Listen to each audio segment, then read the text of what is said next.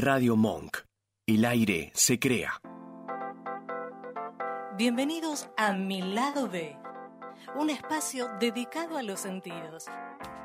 Dale, prepárate, vamos a disfrutar de un nuevo encuentro.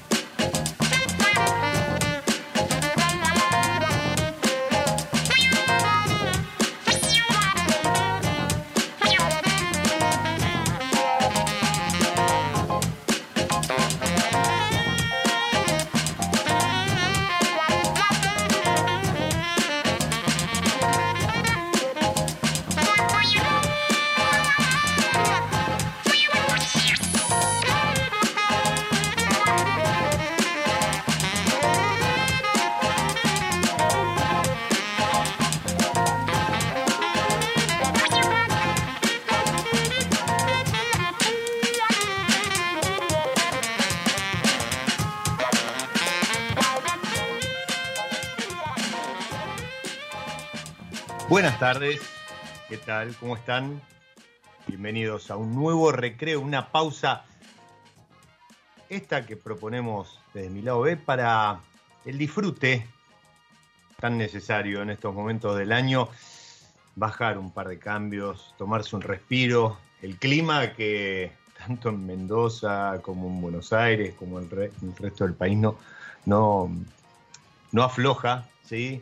Y un, una montaña rusa de sensaciones, ¿no? Estamos viviendo en estos días, eh, pero le ponemos el pecho, nosotros estamos acostumbrados y siempre, siempre se recomienda acompañar con una copa de vino. Nosotros, además de la copa de vino, lo hacíamos con muy buena música, la que nos trae Vengeance para presentar al protagonista del episodio de hoy. Y lo que sonaba era Sleepwalker en una, una versión de de Mark McDiff Jazz Remix del álbum We Love Jasmine.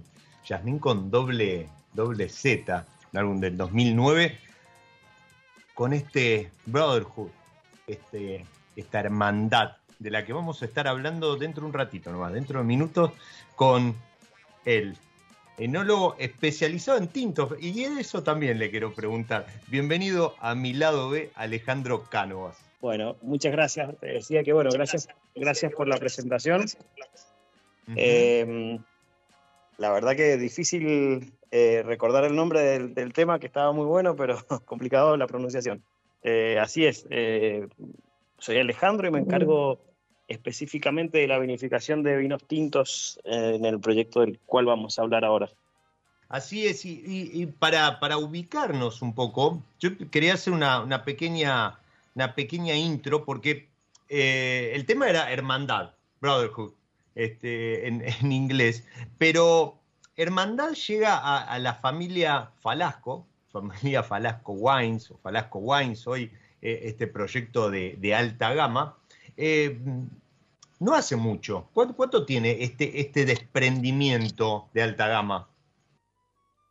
Ya, Hermandad específicamente, como vos decís, nace con la primer vendimia en el año 2015, arrancando con dos vinos puntualmente, que es un Malbec y un vino de corte, un blend.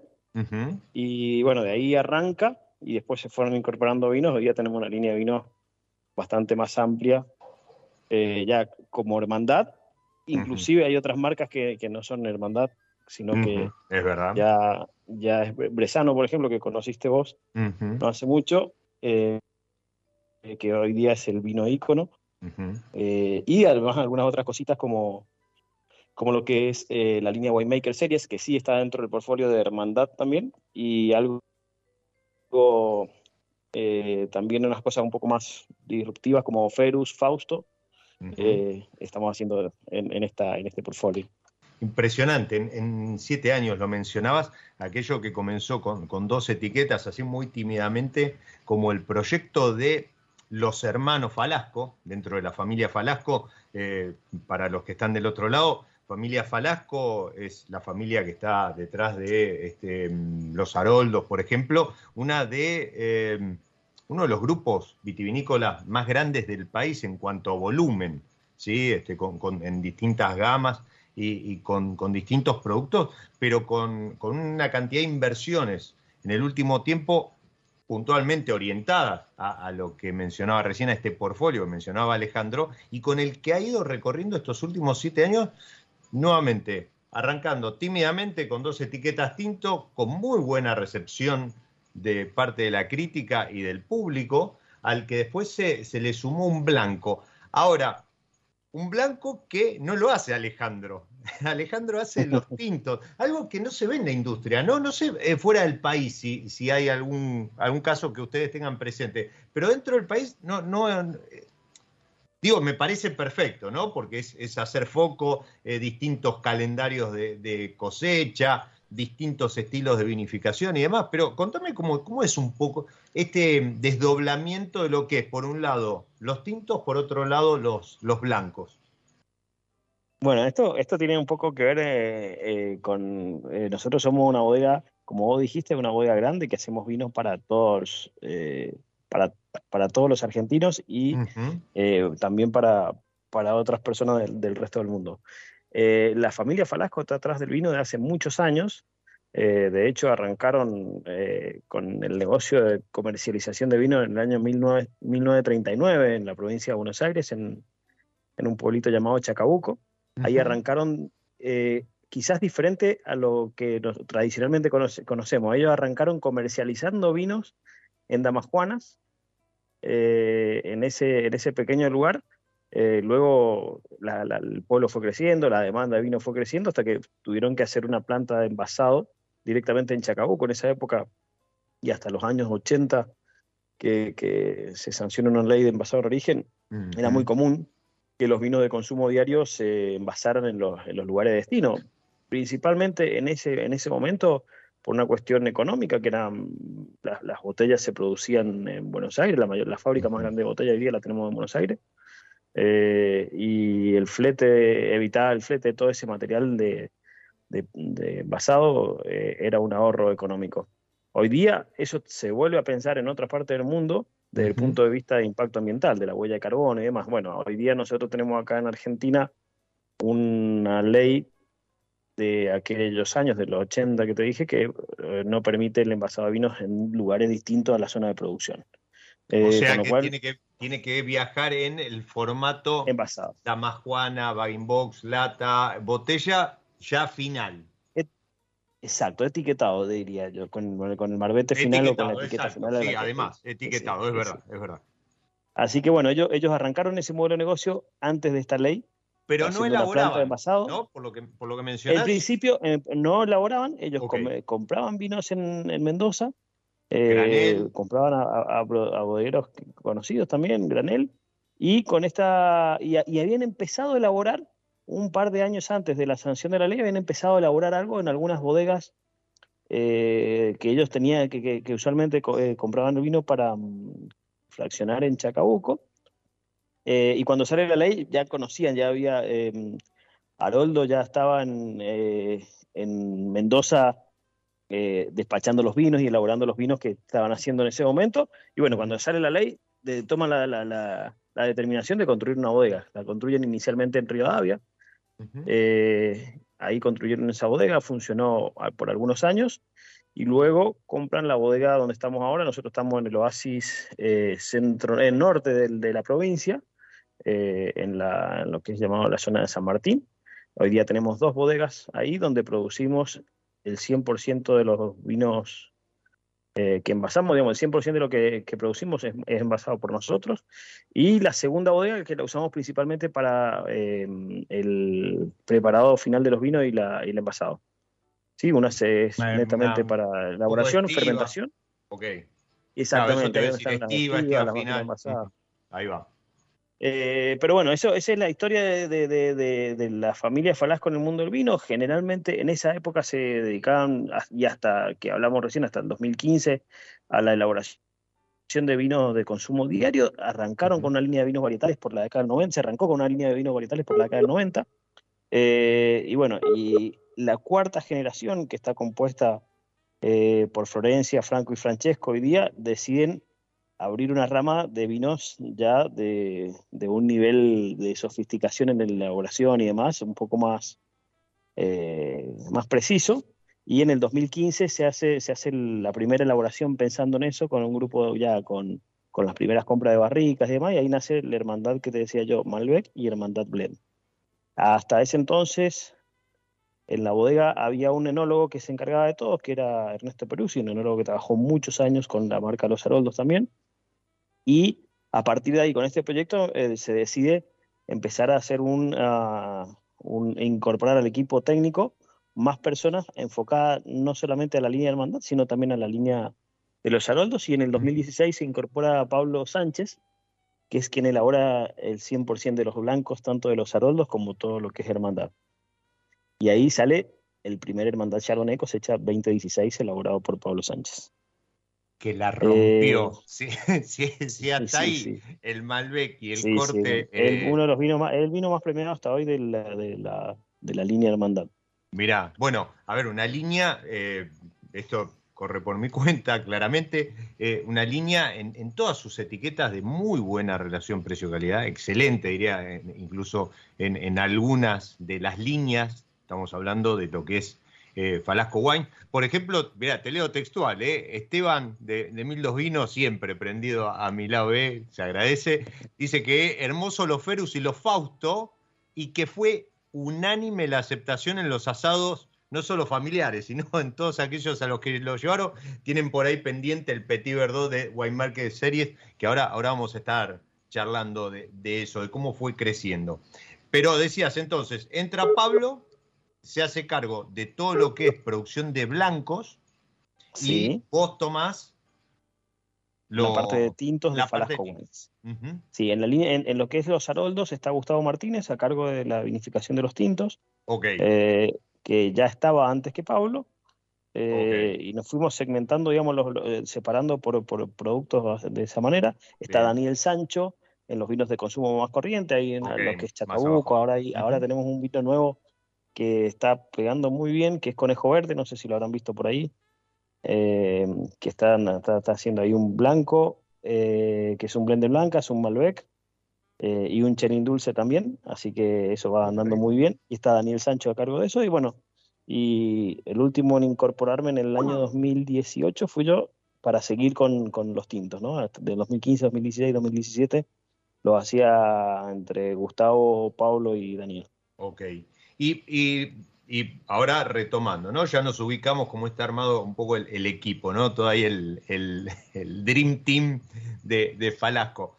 El Drink Team de el Drink, exacto. Exactamente. Esa es una definición más precisa. Exacto. Pero eh, volviendo a la pregunta, a ver, en serio, llama la atención, en, la cena que tuvimos hace poco, yo creo que hice referencia a esto, ¿cómo, cómo es em, organizarse? Eh, uno va a una bodega, eh, a cualquier otra bodega donde están los tanques, ¿viste? La, las estivas, lo que está fermentando, qué sé yo. Y siempre hay, hay un tema ahí cuando, cuando arranca la, la vendimia, que no, que, que, en el tanque ese tengo eso, no, que después lo cambio, que voy cruzando y demás. Acá, además de, del tema logístico, hay una pulseada entre eh, blancos y tintos? ¿Cómo, cómo, cómo se maneja? No, ¿Cómo se inicial, inicial, inicialmente cuando arrancamos, sí, obviamente tuvimos que empezar a organizarnos un poco y lo primero y que creo que lo que más nos ayudó, nosotros somos una bodega, como vos decías, grande,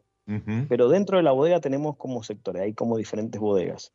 Entonces, entonces está la parte de bodega más masiva que tiene, te diría, vos recién cuando hablabas de las inversiones y que está un poco enfocada a la alta gama, sí, se han hecho inversiones enfocadas a la alta gama, pero la bodega tiene muchas inversiones en los vinos de consumo más corriente también.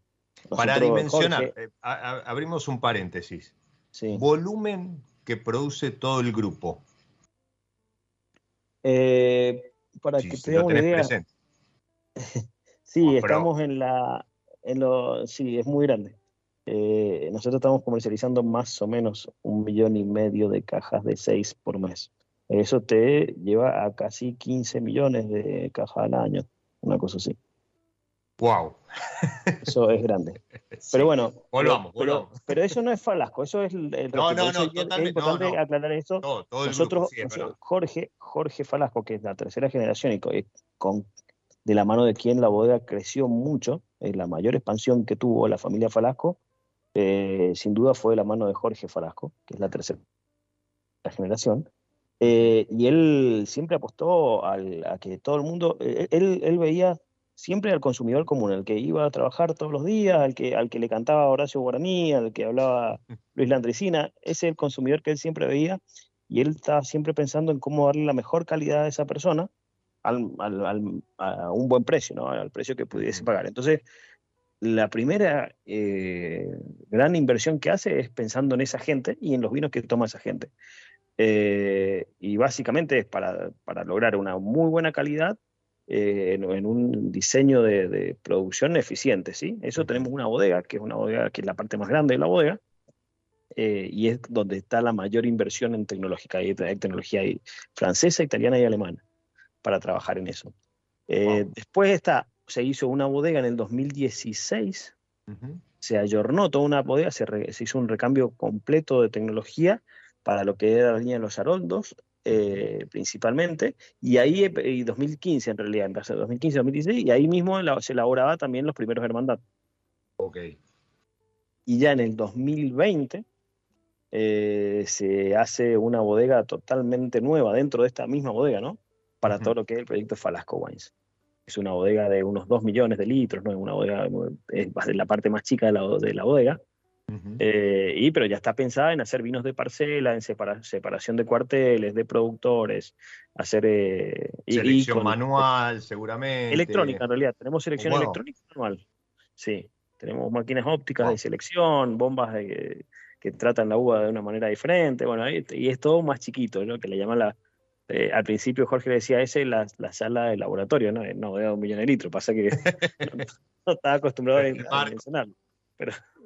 Pero sí, ahí donde tenemos las barricas, todas pile- piletas de concreto, eh, huevitos de madera, bueno, ahí, ahí es donde tenemos todo lo, lo que se usa para des- estos vinos que son los que vamos a hablar ahora, que es el proyecto de Falasco. ¿sí? Ese, ese proyecto, si bien nace en el 2015 con el- los estos dos primeros vinos, eh, ha seguido, digamos, los chicos fueron a- agarrando confianza, fue como el inicial, ¿no? Y el vino les fue trayendo satisfacciones, fueron agarrando confianza y Jorge también iba, que veía que, es algo que, iba bien, y de a poco se fueron animando a más, a, a invertir más y a desarrollar más, y hoy día, bueno, tenemos una línea, un portfolio bastante más amplio que en ese entonces. Jorge, recordemos al, al que, al que está del otro lado, eh, era el papá, es el papá de, Franco, Flor y mm, Francesco, que pasó a otro plano hace, un par de años, pero bueno, siempre presente en, el proyecto y en la industria, ¿no? Ale. Sí, sí, sí, por supuesto. Bueno, y eso, eso, o sea, que también es algo que es destacable que, que nuestra bodega, nuestra empresa está 100% en manos de una familia local, eh, todo eh, capital de la familia, y, y dentro de los grupos de las bodegas grandes, muchas están en manos de grupos económicos, casi te diría la mayoría de las grandes, Yo creo que en ese volumen del que hablábamos recién, en ese volumen del que hablábamos recién, creo que debe ser la única que, mantiene, mantiene una, una familia, o, al menos como vos decís, ¿no? 100% en manos de una familia. Exacto, así es. Así que bueno, así no es fácil llevarlo porque trabajas con tu propio capital, pero vamos, vamos día a día eh, llevándola y haciendo, bueno, que, todo el mundo nos vaya conociendo en esta faceta de, vinos eh, premium, ¿no? Como Falasco Igual fácil, entre comillas, ¿no? Porque hay que seguirle el ritmo a, los chicos, sobre todo a, alguien tan inquieto como, como Franco. Franco, sí, sí. un amigo, le mando un abrazo. Cada dos por tres cruzamos ahí mensajes. Bueno, nos pudimos conocer finalmente después de un par de intentos este, el, otro día ahí en la, presentación que hicieron de, las novedades y el anticipo. Y, sobre eso quería, quería avanzar, porque vos hablamos como, eh, hermandad, ¿no? Este, dos primeras etiquetas, después se sumó el blanco. Y, hoy estaba tratando de, em, hoy digo, hoy en día, estaba tratando de, hacer eh, eh, cuentas, así muy, muy por encima, y ahora lo, lo repasamos, pero Falasco Wines, ya no solo Hermandad, sino Falasco Wines, estamos hablando de cerca de 15 etiquetas, mm. ¿puede ser? Entre lo, que está y lo, que se viene, más, más eh, rosado, eh, las burbujas de, Antonieta. ¿Querés que hagamos una cronología? Y dale, ahí, ahí está, ahí está. Entonces, dijimos, dijimos el Malbec y el corte Hermandad, se suma el blanco el Chardonnay eh, a la misma línea, exacto. Ahí va, y partimos ahí. 2017, 2017 sale una partida, bueno, eh, muy, muy linda de un Cabernet Franc eh, que venía de una finca del Valle de Uco. Y que se decidió, eso, eso me tocó envasarlo a mí, no lo elaboré yo, lo, lo elaborado Gustavo Martínez, pero estaba muy bien, con mucha tipicidad y demás. En 2017 hicimos un Hermandad Cabernet Franc hasta ese momento teníamos los cuatro Hermandad con la etiqueta muy similar, es una etiqueta muy, eh, muy llamativa, de gran tamaño, con, con, los avatars. Mucha simbología, ¿no? Mucha simbología, ajá.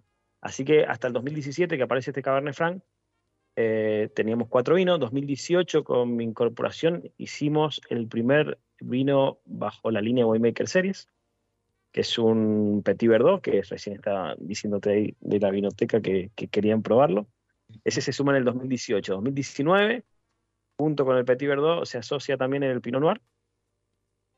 Eh, y ya en el 2019 también, además de la línea Winemaker Serie, creamos unos dos vinos, tres vinos en realidad, que fueron Ferus, Blanc de Blancs, Ferus Malbec y Fausto. Eh, que también es un Malbec, pero es un Malbec single vineyard de viñas viejas de Vista Flores. ¿Y el, eh, Ferus es corte de Malbec? Es un corte de Malbec, de dos, de dos, de dos terruños diferentes, no dos viñas, dos terruños diferentes. bien. Eh, el Blanc de Blancs de, de, Ferus también es un vino blanco de corte, donde tiene la particularidad de que no se ha usado Chardonnay, porque ahí lo puso Jorge en ese momento le gustaba jugar con nosotros y decía, Pablo va a hacer un vino blanco, pero que no tenga chardonnay, porque vos chardonnay sabe hacer bien, quiero ver qué puede hacer sin chardonnay. Sin chardonnay. así que es un corte de semillón, sauvignon, torrontés, eh, de esas variedades. Y Bionier, perdón, me faltaba uno, Bionier.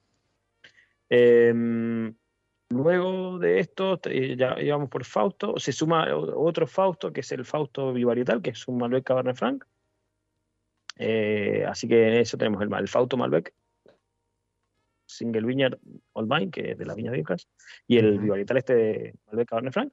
El de mm, etiqueta negra. El de etiqueta gris oscura, sí es. Ah, bueno, sí, oscura, sí, pues los otros son etiqueta más clara, es verdad. Bueno, previo a esto ya teníamos en barrica otro producto que se lanza después, digamos, una cuestión de añada y otra de, lanzamiento, que es Bresano, que se lanzó este año, eh, que es un Malbec corte de terroir, de tres, tres terroir diferentes. Es un Malbec que nace como un Malbec de terruño cada uno de ellos, se cría por unos seis meses como tal, después vamos ensayando corte y se hace un corte de esos tres terruños, así que ese se llama Bresano y la etiqueta versa Malbec, Malbec, Malbec, haciendo referencia a que es un corte de tres terruños de Malbec. Eh, y hasta ahí creo que, ah, no, bueno, en el, eh, junto también con esto, el año pasado, se, que, es como una, un apéndice de, Falasco, eh, ya no como hermandad, sino que, que ah, es eh, paralelo, que es Antonieta. Ahí mm. se trabajó muy bien con, con Pinot Noir. Por eso, por ahí Pablo siempre cuando lo presente, tenemos tres versiones de Pinot Noir, el Pinot Noir en rosado, en vino y en burbujas. Así que Antonieta está basado principalmente en Pinot Noir para el vino rosado y el espumante que también es rosado de Pinot Noir. Eh, espumante, pero esto, te esto un tip. Si, andan por Mar de las Pampas, búsquenlo, el espumante, porque hay algún un par de restaurantes que lo tienen y cuando eh, vean lo que es la relación precio-calidad, van a dejar de eh, almorzar y cenar con vinos tranquilos, créanme. Es, comer con espumantes es una experiencia que se las recomiendo porque uno dice, no, no, el espumante va casi con todos los platos. Sí, sí aparte productos como Antonieta que, que, tienen ahí eh, un trabajo de, Elías, o sea, que, que, es, que son burbujas a lo mejor con cierta complejidad. Yo siempre digo complejidad no porque haya que estudiar para, para poder tomarlo, sino complejidad porque empiezan a aparecer otros aromas, otras texturas, y está bueno porque eso lo hace versátil para, para acompañar comida, pero eh, de verdad, para, para lo que es, si estás de vacaciones, nada, verano, almorzás o cenás con una burbuja, siempre, siempre está, está muy bueno como opción. Eh, sí, eh, la verdad que sí, es, es, es muy recomendable. Bueno, y en, todavía tenemos otros productos que están en estiva, esperando su tiempo de guardia y demás, que es un dentro de Winemaker Series, como el Petit Verdot, el Pinot Noir, ya tenemos envasado un Bonarda, eh, Bonarda de una de nuestras fincas, ya que no es de Valleduco, es el primero vino que no es del Valleduco que va a estar en la línea Winemaker.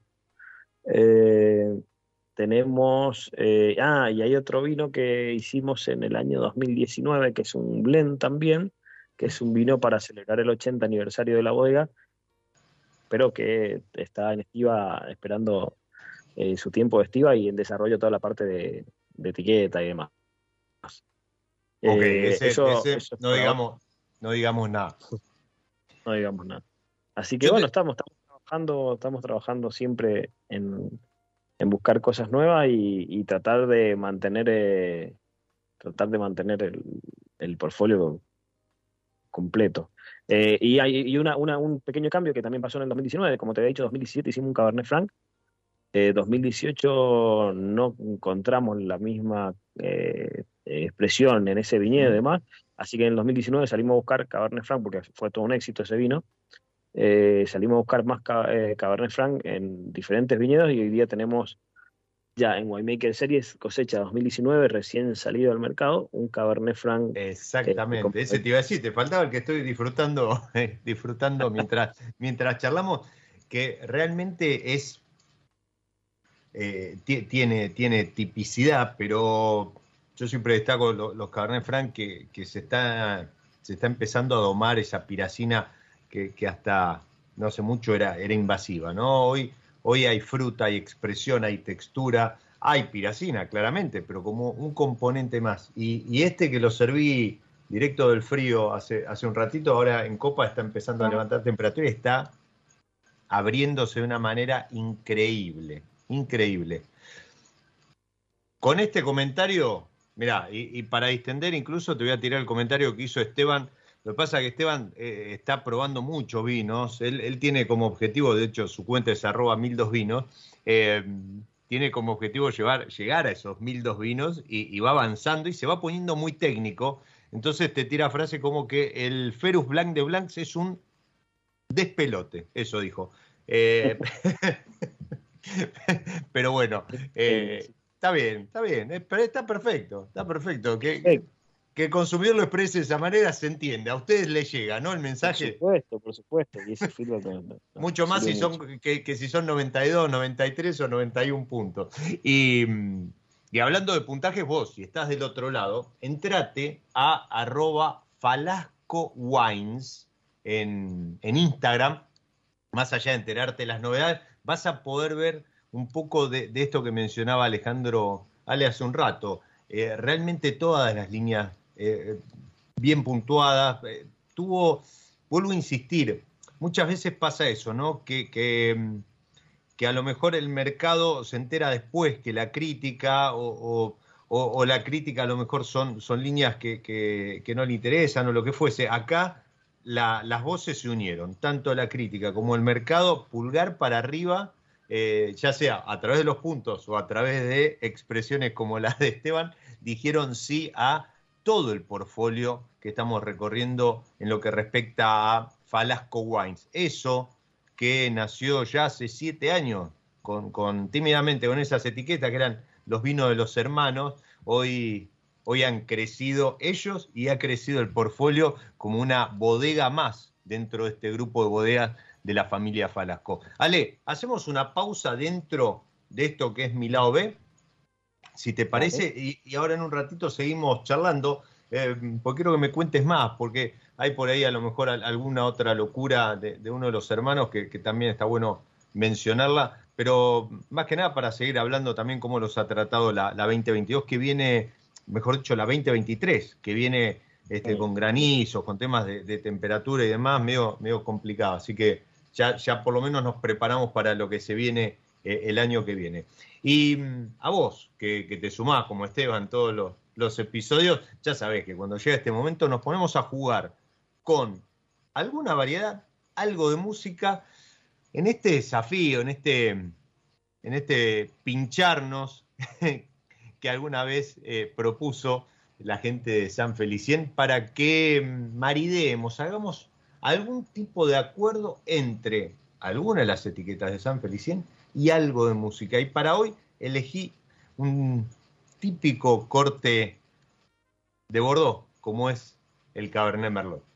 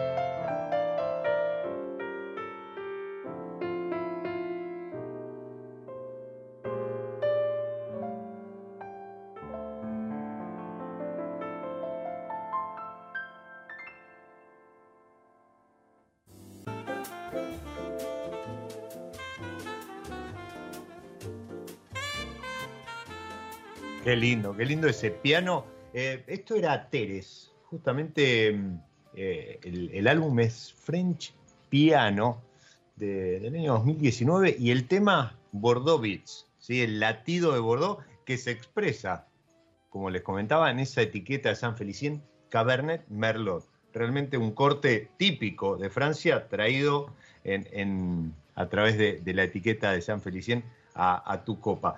Y yo estoy con otro Cabernet, estoy con el Cabernet Franc de Winemaker Series 2019. Recién lo, comentaba, se, se, está abriendo en copa y realmente es una explosión. Y anímense a esto que hice yo, de, poner el tinto, sobre todo en estas temperaturas, de ponerlo en la heladera un rato antes.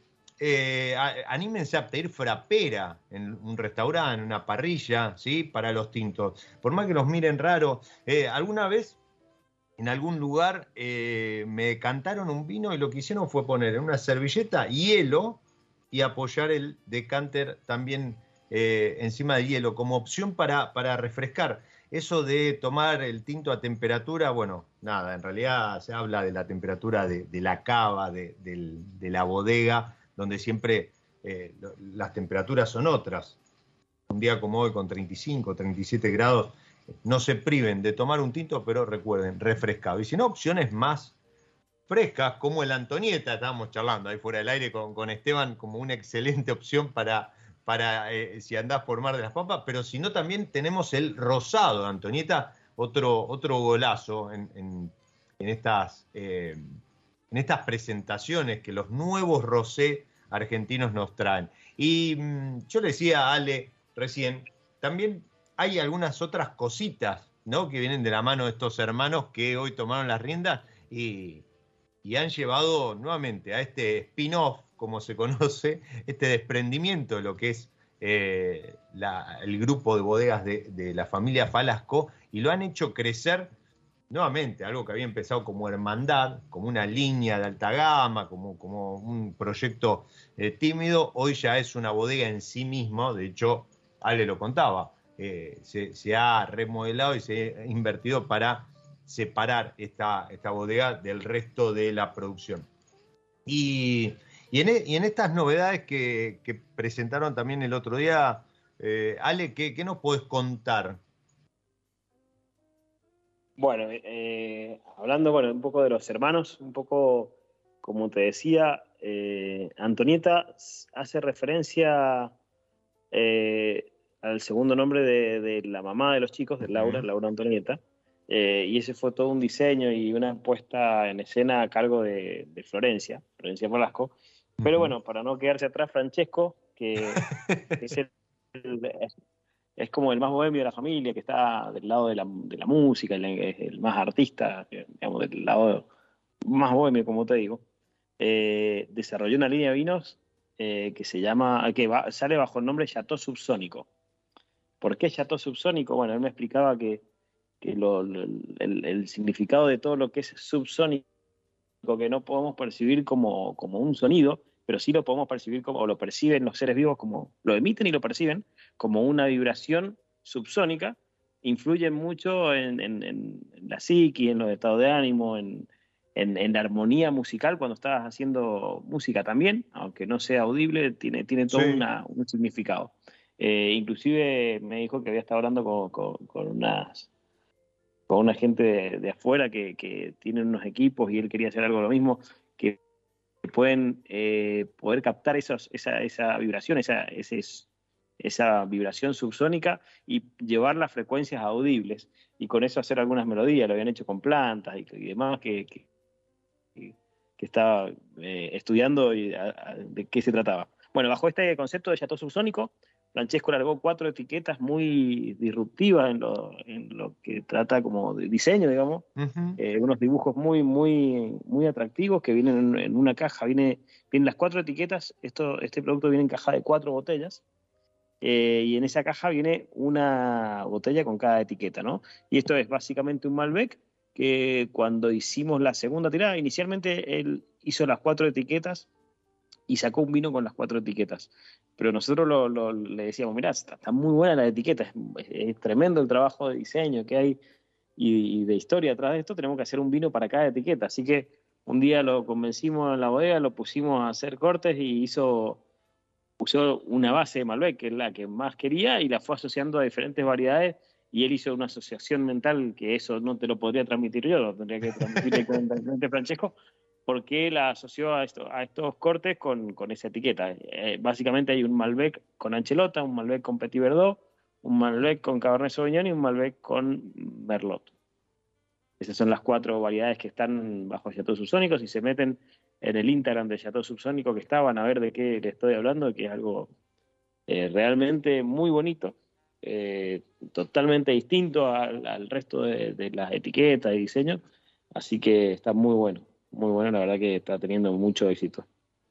Qué lindo. Eh, a ver, doy fe que el contenido no es tan loco como el diseño, pero está buenísimo. No es tan loco porque digo, son cortes que algunos más, otros menos, se ven poco en el mercado, pero cuando uno empieza a entender el concepto del corte y por qué, por qué es así, eh, cierra por todos lados.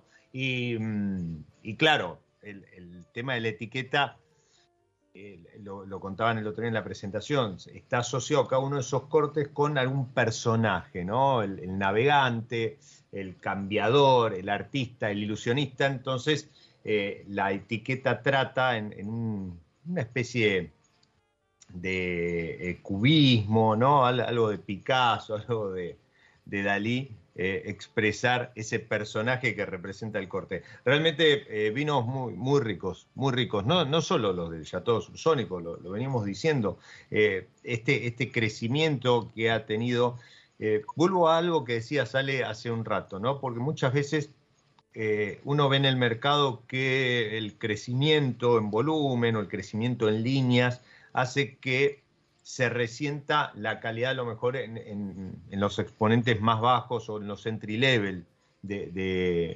alguna marca, de algún productor.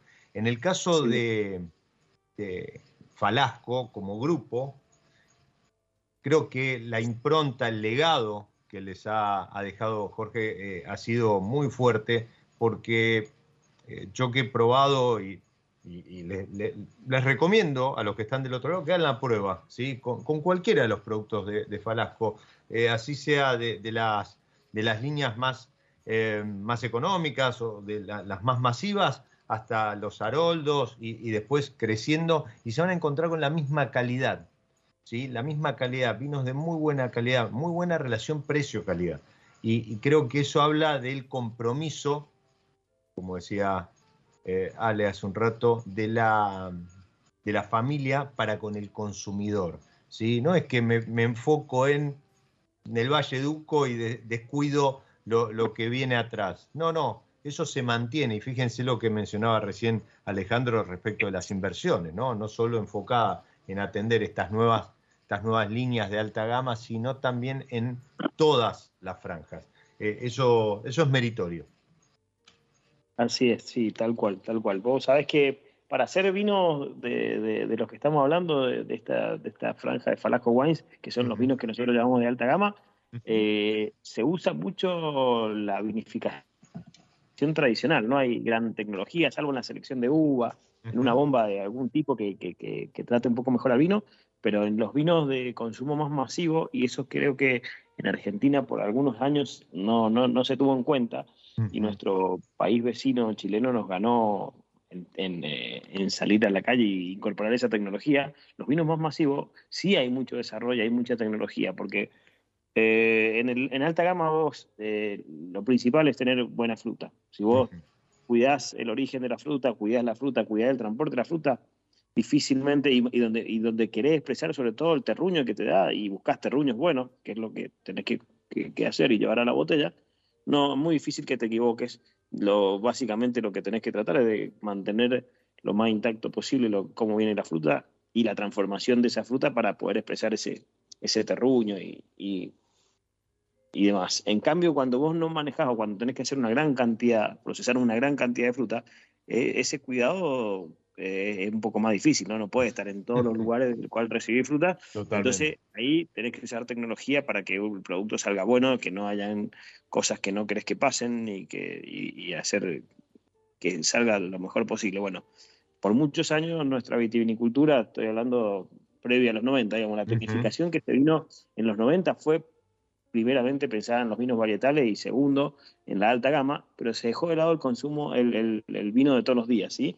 Y, yo me acuerdo cuando estudiaba en esa época que, veía las bodegas del Valle Duco, en ese momento, por decirte, estaba Salentine haciendo su primer vendimia en el año 97, creo, 98, y veía, bueno, todo lo que es la parte de arquitectura, la tecnología y demás que tenían, y por otro lado después te iba a otras bodegas en, zona de, que habían sido grandes zonas de producción y habían tenido mucha inversión hacía muchos años que estaban totalmente desactualizadas, con toda la maquinaria obsoleta, con bajo mantenimiento, y se, y se seguía haciendo mucho volumen de vino, eh, y, y que terminaba el consumidor eh, con calidad bastante deficiente. Ese, eso, esa etapa creo que ya fue superada, la superó mucho antes que nosotros Chile. Chile lo teníamos cerquita, lo pudimos ver, pero bueno, ellos disponían de acceso a créditos que por ahí para la Argentina era un poco más difícil, pero yo creo que hoy por hoy eh, la calidad de los vinos argentinos en todo, en toda la pirámide es muy superior a lo que a lo que era en ese momento, en los 90, cuando yo me acuerdo de haberlo evaluado. Así que eso nos pone contentos. Obviamente no tenemos el mismo consumo que había antes, ha caído la gente, hoy día cambió el consumo de vino, quizás también por eso, por no tener la calidad que, quería o que necesitaba en ese momento, lo sustituyó por otras bebidas. Pero poco a poco creo que vamos volviendo, la, la pandemia nos dio una ayuda en eso, en volver a tomar el vino eh, todos los días a disfrutarlo y como no solamente como una bebida de placer, sino también como una bebida de, hidratación eh, eh, o de acompañar una comida. Sodiar el vino, como se decía antes, que era un servicio, está más que bien si lo que necesitas hacer es tomar una, algo para hidratarse y acompañar la comida, no, no siempre el vino en el copón grande y, poniendo la atención plena en, en, lo que sale de la copa y lo que nos entrega la copa. A veces hay que descontracturarlo un poco y, y disfrutarlo de otras maneras, ¿no? No tan, no tan sofisticado. Totalmente, totalmente. Y, coincido, hoy, hoy la calidad se ve en, en, en todos los niveles de, precio. De hecho, la, crítica especializada a nivel mundial ya está reconociendo eh, eh, con, muy buenos puntajes y premios este, vinos de, de, entry level, incluso hasta granel, ¿no? Que también es, un, es una... Hay un, un concurso, sí. Sí, y es un, es un un área donde Argentina creció muchísimo en, pandemia, el, tema de, los vinos a granel, con esto que decía Ale hace, hace unos minutos atrás respecto de lo que impacta después eso en sustentabilidad y demás, llevando vino a granel en, grandes este, bolsones, este, nunca me sale el nombre, ¿cómo se llaman? Esos contenedores. Flexitank. Flexitank. Flexitank, exactamente. Y envasándolo en origen, ¿no? Entonces, eh, eso, eso resuelve muchas cuestiones de, costos, de, pesos, de, volumen de vidrio, etcétera, etcétera. Y, en, y en Argentina ha significado un crecimiento muy, muy importante en cuanto a, volumen de, importación. Ale, se nos está yendo el episodio y no me quiero eh, ir sin tener tu apreciación como elaborador especializado en tintos cómo, cómo viene la, la, 2023 ya, porque el otro día lo, hablábamos con, Victoria Brón, que estuvo invitada. La, 2023 ya arrancó. O sea, después nosotros es como que fijás, ¿no? La vendimia es cuando vas y, recoges las uvas, la fiesta, la vendimia, etcétera. Eh, hermosa fiesta eh, en Mendoza. Pero realmente arranca, la temporada arranca en el invierno con la poda y con, con las diferentes etapas. Mira, que inclusive arrancó hace bastante, estamos arrancando prontito la 2024 y te cuento por qué desde la vitícola, ¿no? A ver. decimos que hoy día está justo, justo estamos en un periodo donde ya están, ya tenemos en pleno cuaje muchas variedades. Cuaje es el, momento en el que la flor se, se empieza a transformar en fruto, ¿sí? La flor se fecunda y una vez fecundada se empieza a transformar en fruto. Eh, eh, si no se fecunda, ese fruto queda de una manera más, eh, más chiquita, no se termina de desarrollar porque la planta entiende que no va a tener descendencia de una semilla que no está fecundada. Pero esta, esta, este racimo, este racimo de uva, que hoy día se está empezando a cuajar y transformar en fruto, se definió durante diciembre del año 2021. Digamos que ahora en diciembre del año 2022 se están formando en las yemitas los racimos que van a cuajar en el 2023 y vamos a cosechar en el 2024. No sé si ha sido claro en eso, es un poco complejo, pero... Eh, hoy día, digo, si vos vas con un microscopio a la planta, podés empezar a encontrar lo que, el- lo, lo que se va a ver a simple vista en el 2024. Lo que vamos a cosechar en el 2024. Ahí ¿sí? Hoy día los racimos que tenemos a vista, a simple vista hoy, los racimos que tenemos a simple vista hoy, se diferenciaron, se transformaron en racimos en, en el primordio, que es en la yemita, digamos, en el, Sí. si lo puedo eh, llevar a, una forma más sencilla de explicar, en la panza de la, de la mamá, que sería la yema, que está en el brote, se diferenciaron el año pasado en, en esta época, ¿sí? Y este- ese Ah, racimo que el año pasado en, en esta época se diferenció y dijo, yo voy a hacer racimo, que hoy día lo vemos racimo, lo vamos a cosechar en el 2023, ¿sí? Bueno, Ahora lo mismo está pasando hoy día con los racimos que vamos a cosechar en el 2024, que lo vamos a ver visualmente como racimo en diciembre del 2023. ¿Sí? Así que bueno, eso que la cosecha sí, se está definiendo, tenemos, estamos, empezó la cosecha 2023 y está empezando la 2024 paralelamente en ese saco embrionario que es la yema de la planta, por así decirlo, ¿no? ¿Y cómo, Eh, cómo- así que, cómo bueno, los ha tratado muy esto? críticos. eh, Per- perdón, te Eh, corté. Eso, eso te iba a preguntar, ¿cómo los ha tratado este, e- este, estos episodios de, de- de helada y demás? Y bueno, y ahora con, con el tema de las temperaturas, ¿cómo estos contrastes, no? Bueno, mira, te digo, eh, creo la helada, la helada no fue, fue casi una helada general, digamos, es, eh, fue un, fueron dos o tres jornadas, si no me equivoco.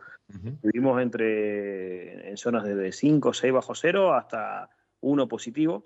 Eh, las zonas las zonas de menor temperatura y, y hay que ver también condición del viñedo y cómo estaba en ese momento, eh, fueron afectadas directamente sobre los brotes. Digamos, los brotes murieron porque es un tejido blando, nuevo, que está muy hidratado y que se congela y al congelarse el agua rompe el tejido y mata el brote. Eh, eso se vio en, gran parte, sobre todo, eh, creo que vamos a perder una gran mayoría de uvas de- que se usa para vinos del consumo diario y que están cerca de donde está nuestra bodega, en la zona este y demás. Y se vieron también bastante en la zona más sur del Valle de Uco. Eh, eso hablando un poco de Mendoza, eh, conozco y sé por algunos colegas que en la Patagonia fue mucho más importante el daño, eh, el daño visual de- de los brotes pero las pocas las plantas que no tuvieron ese daño visual a nivel de brote a veces tienen un efecto eh, adverso en la en cómo está la flor cómo se define la flor y que después no se termina fecundando o no termina cojando bien los racimos que lo hemos visto en otros años donde las temperaturas no son tan extremas pero están cerquita del cero y pueden tener algún efecto sobre eh, el peso del racimo en sí, la cantidad de granos y demás. Eso, bueno, todavía no lo podemos ver, pero seguramente va- vamos a tener porque sabemos qué pasa y qué ocurre, pero se puede cuantificar una vez que tenés el racimo ya lleno o completo, ¿sí? Así que creo que va a ser un año donde no vamos a tener una gran cosecha en cantidad. A veces eh, las partes que no están tan afectadas, esta disminución en cantidad logran equilibrios y, quizás algunos viñedos que no tenían eh, una concentración porque tenían una gran cantidad de uva, se eh, transforman cualitativos, eso ocurre, ocurre bastante cuando vos un viñedo o sea, perdiendo fruta, esa poca fruta que queda, la planta la trata de defender y, y le suministra de mayores fotoasimilados Ujú. eh, y logran mayor, mayor concentración, digamos, eh, de, de de mayor material del que la planta produce, va más a los pocos racimos que quedan, lo distribuyen menos cantidad de racimos, terminan siendo racimos que tienen mayor concentración, ya sea de taninos, de color de antociano o de aromas, en el caso también de tintos y blancos, ¿no? Porque el blanco, básicamente, color eh, no, no nos importa tanto y los taninos tam- tampoco. Así que seguramente vamos a tener algo que nos afecte principalmente en la cantidad, eh, no tanto en la calidad. ¿Sí? Con este tipo, con la, con las heladas. Bueno, esperemos, esperemos que, que sobre todo lo- al pequeño productor, ¿no? Que es siempre el que, el que en este, este tipo de cuestiones lo, lo golpea más fuerte, pueda recuperarse de algún modo por ese lado, por el lado de la, de la calidad. Sí, sí, nosotros somos eh, siempre lo, lo- tenemos una gran cantidad de productores, como somos una bodega grande, y bueno, eh, muchos de ellos acopian en nuestras manos vino para esperar que tengan mayor valor. A veces los vinos Mm. de consumo más masivo van cambiando su valor en el año, son son una especie de commodity, pero no tan así. Eh, bueno, y hoy día lo que hacemos es ayudarlo comprándole ese vino a un mayor precio y, apoyándolo con, eh, asesoramiento de parte de nuestro departamento agrícola para, para poder llegar a, hacer una cosecha de la mejor manera posible, ¿no? Eh, Qué bueno. Qué bueno eso, que, e, es el tipo de cosas que no se ven, ¿no? Que, no, no, llegan a la góndola, pero, pero están, son parte de una industria. es la fuente, si no tenemos, si no tenemos la uva, eh, difícilmente nosotros sigamos existiendo. Así que eh, es importante, a veces uno quisiera poder apoyarlos más, pero a veces, bueno, no, no se puede y, hacemos lo que mayor, eh, lo que lo que esté al alcance de nuestras manos para, para poder apoyarlo. Nosotros, nosotros tenemos viñedos tanto en el Valle de Uco como en el Oasis Norte, donde está nuestra bodega, y nuestros viñedos también fueron muy afectados por, por el tema de las, mucho más que los del Valle de Uco. Ahí donde tuvimos la gran la, merma. La gran merma, sí. Bueno, a, cruzar, a cruzar los dedos. Este, son las, noticias se, reproducen y, no son muy alentadoras respecto de estos, de estos este, dos, tres episodios de la fuertísima y medio incluso hasta fuera de, calendario que, se dieron hace algunas semanas. Pero eh, vos que estás del otro lado, la mejor, mira, la mejor colaboración, mejor apoyo que podés brindar es seguir tomando vino argentino, como decía recién Ale. Volver al vino del mediodía, a la copa del mediodía, a, la diaria, a la mesa, y, en ese sentido el, grupo de, bodegas de la familia Falasco tiene, tiene un vino para, cualquier ocasión, pero para ese momento especial, para el disfrute, para, para esta hora, puedes hacer como yo estoy disfrutando, sigo disfrutando este Winemaker Series Cabernet Franc 2019, una de las novedades que nos presentaba Ale. Alejandro, se nos fue el episodio. Yo no, me queda más que, agradecer tu, tiempo, agradecerte a vos, agradecer a, la gente de, de, la bodega, estuvo ahí colaborando bueno, con el tema de imagen, las muestras, además, a Franco, seguramente está escuchando, un, amigo que me ha dado esta industria. Y espero que la próxima sea en Mendoza, copa de tinto o de blanco, y lo sumamos a Pablo a, la charla. Por supuesto, copa en mano, vamos a recorrer la bodega y ahí probamos vino de pileta, de barrica, de tanque, lo que sea. Así que bueno, agradecerle a ustedes por, eh, por invitarnos al programa, la verdad que es un placer poder comunicar lo que hacemos, estamos todo el día por ahí entre viñedos, barricas y demás, y está bueno poder comunicarlo y recibir algo de feedback, porque a través de estudio estamos recibiendo mucho feedback de, la gente que, consume esto que hacemos nosotros, que es este vino argentino, como decías vos. Qué lindo, qué, rico, qué rico. Y además, estamos transitando un mundial, así que qué mejor que disfrutar un partido o una celebración con buen vino argentino. Y mm, a vos, que está del otro lado, como Esteban, que se prende en todos los episodios, le mando un abrazo grande a él y a Vale. Como siempre te digo, soy Diego Migliaro, este es mi lado B y te deseo que disfrutes. Chao. Nos encontramos en cualquier momento en otro episodio de Mi lado B.